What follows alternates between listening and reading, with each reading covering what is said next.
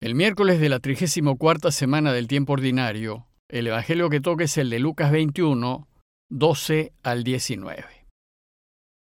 En aquel tiempo dijo Jesús a sus discípulos, Les echarán mano, los perseguirán entregándolos a los tribunales y a la cárcel, y los harán comparecer ante reyes y gobernadores por causa de mi nombre.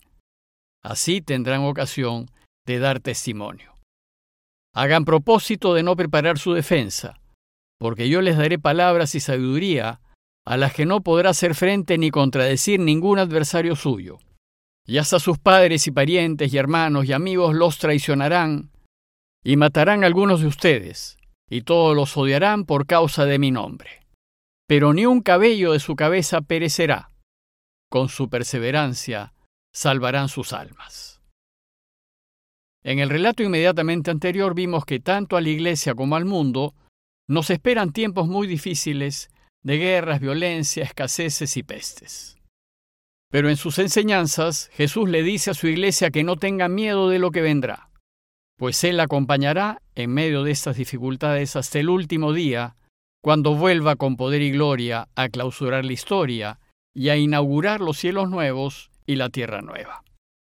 En consecuencia, el relato de hoy hay que reflexionarlo a la luz de esa invitación a la esperanza en medio de las dificultades. En el relato anterior, el anuncio de los acontecimientos que vendrán fueron muy generales. Allí Jesús nos dijo que serán tiempos de violencia y sufrimientos. Y nos dijo también que surgirán salvadores del mundo, que aparecerán como si fuesen Mesías, ofreciendo soluciones inmediatas a nuestras dificultades. Pero el Señor nos advierte que no sigamos a esas voces alarmistas y de soluciones rápidas, que solo son vendedores de falsas ilusiones y de callejones sin salida. Más bien nos pide que sigamos adelante firmes en su camino y que sigamos siendo justos y veraces en medio de las dificultades, pero sobre todo, que no tengamos miedo, porque Él nos acompañará siempre y con Él llegaremos hasta el final. Bueno, pues a la luz de este panorama general, el relato de hoy se centra en las persecuciones que sufrirá su iglesia en el futuro. Y el texto empieza diciéndonos que dijo Jesús a sus discípulos, les echarán mano, los perseguirán, entregándolos a los tribunales y a la cárcel, y los harán comparecer ante reyes y gobernadores por causa de mi nombre. Jesús anuncia a su iglesia que sufrirá arrestos, persecuciones, juicios y cárceles. Y todo esto, dice él, será por causa de mi nombre, es decir, por mi causa. ¿Y cuál fue la causa de Jesús? Pues la causa del Señor fue su Padre. Su Padre fue la pasión de su vida, y mientras vivió, Jesús solo buscó hacer lo que su Padre quería, es decir, vivió solo para hacer su voluntad y hacer solo lo que a Él le agrada y complace. Y lo que complace a Dios es que lo amemos profundamente, que amemos la verdad, la justicia, la vida, el bien, porque Él es verdad, justicia, vida y bien. Y también le complace que amemos al que esté en torno nuestro, que perdonemos y nos preocupemos de quienes más necesitan. Por tanto, la verdad, la justicia y el amor al prójimo fueron la causa de Jesús. Y esto fue lo que, en Juan 18:37, Jesús le dijo a Pilatos. Para esto he nacido, y para esto he venido al mundo, para dar testimonio de la verdad. Y todo el que es de la verdad, escucha mi voz. Por tanto, quienes lo siguen, su iglesia, están llamados a seguir sus pasos, a decir siempre la verdad, a defender siempre la justicia y a preocuparnos de los más necesitados. Pero resulta que a quienes son del mundo no les gusta ni decir la verdad, ni defender la justicia, ni preocuparse de que todos vivan y vivan con dignidad. Y evidentemente, no les gusta que se actúe con rectitud, porque sabe que perderán. Les pasa como a la oscuridad, a la que no le gusta la luz, pues cuando ésta aparece, la oscuridad desaparece.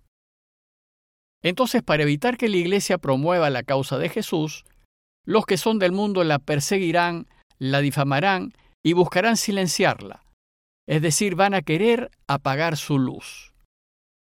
Pero ante la claridad y la transparencia, los del mundo están perdidos, Recordemos que la Iglesia no solo son las autoridades eclesiales, somos todos, todos los bautizados, todos los que seguimos el camino de Jesús, todos los que defendemos su causa. Eso significa que, por seguir el camino de Jesús y defender su causa, todos los cristianos consecuentes seremos denunciados, perseguidos, difamados y eliminados. Jesús nos enseña que en todos esos eventos, nosotros, como dice el texto, tendremos ocasión de dar testimonio de su camino, pues es dando testimonio de justicia y de verdad como lo podremos ayudar a reinar. Bueno, pues sucede que detrás del relato de hoy está la historia reciente de esa iglesia que Lucas conoció muy bien. Incluso la puso por escrito en su libro Hechos de los Apóstoles. Pero cuando el Evangelio de Lucas vio la luz, en torno a los años 80, 90 después de Cristo, ya la iglesia tenía unos 50 o 60 años de historia, y esa breve historia fue como la que nos describe el relato, de persecuciones, cárceles y muertes. Por ejemplo, en torno al año 37, solo siete años después de la muerte y resurrección del Señor, empezó una persecución judía contra los cristianos de cultura griega, que se habían convertido del judaísmo, y la razón es que eran demasiado liberales ante la ley judía. Pues en esa persecución, los judíos apedrearon a muerte a Esteban, y como consecuencia de ello, la iglesia se dispersó por las regiones de Judea y Samaria. San Pablo fue uno de los que persiguió a la iglesia en esos primeros años, pero luego de su conversión, fue víctima de esas mismas persecuciones judías. Además, los judíos buscaron matarlo, pero por tener ciudadanía romana, Pablo apeló al César y fue llevado a Roma para ser allá enjuiciado. Poco después, en el año 49 después de Cristo, el emperador Claudio expulsó de Roma a todos los judíos, y con ellos echó también a los cristianos, pues los romanos no distinguían entre judíos, y en ese momento la inmensa mayoría de cristianos venía del judaísmo. Bueno, pues en esos años la tensión entre Roma y los judíos se fue poniendo cada vez más tensa hasta que estalló en las guerras judías del año 66 después de Cristo. Ello llevó a que finalmente en el año 70 el general Tito destruyese Jerusalén. Pero un poco antes, en el año 64, el emperador Nerón incendió Roma. Y a fin de calmar la furia de la gente que se le fue encima, echó la culpa del incendio a los cristianos. Estas y otras calumnias provocaron la indignación del pueblo romano contra los cristianos. Y como consecuencia, Roma condenó al cristianismo por odio al género humano y se la declaró religión ilícita. Entonces los cristianos se vieron sometidos a una serie de tormentos y torturas. En los circos eran echados a los leones, crucificados y encendidos como hogueras. Y estos terribles espectáculos se convirtieron en la diversión del pueblo romano.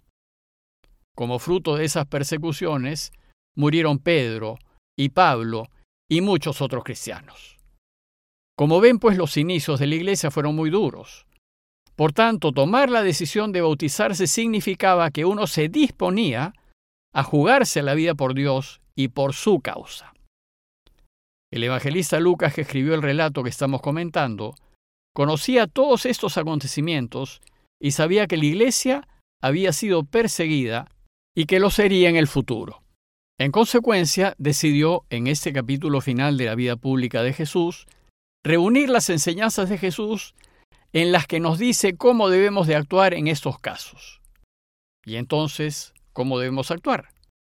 En primer lugar, Jesús nos dice que hagamos el propósito de no preparar nuestra defensa, porque yo, dice Jesús, les daré palabras y sabiduría a las que no podrá hacer frente ni contradecir ningún adversario suyo. Para ello, bastará decir siempre la verdad.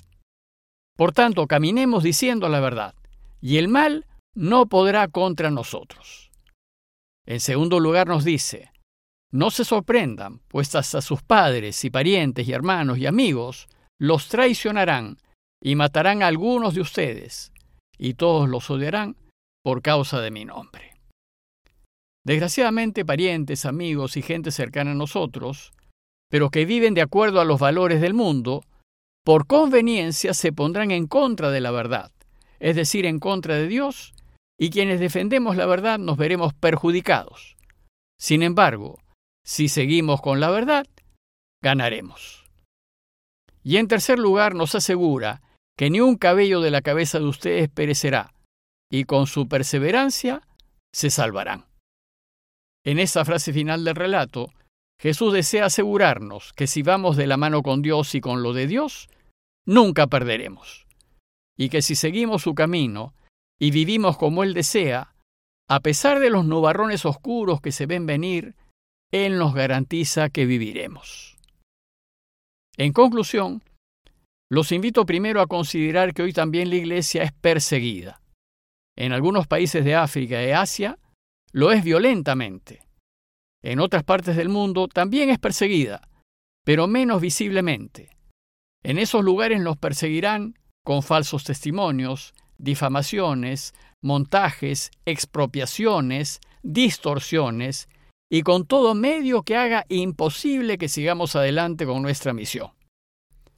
Desgraciadamente el mundo se ha valido de casos verídicos de delitos sexuales y financieros de algunos miembros de la Iglesia que nos han dejado muy mal parados a fin de desprestigiar a toda la Iglesia. Pero así no es toda la Iglesia. La inmensa mayoría quiere y desea caminar a la luz de Dios, actuar rectamente y ayudar a todo necesitado. Y segundo, los invito a considerar la necesidad que tenemos de confiar en Dios. Y eso significa que tenemos, por default, que actuar rectamente. Y después ponernos en sus manos, que Él se encargará de sacarnos a flote y extender la fuerza de su reinado. Pidámosle a Dios por la iglesia perseguida alrededor del mundo y en nuestros países, y pidámosle de manera especial que nos dé la fuerza necesaria para defender siempre su causa y perseverar en su camino con consecuencia. Compañía de Jesús, Jesuitas, Perú.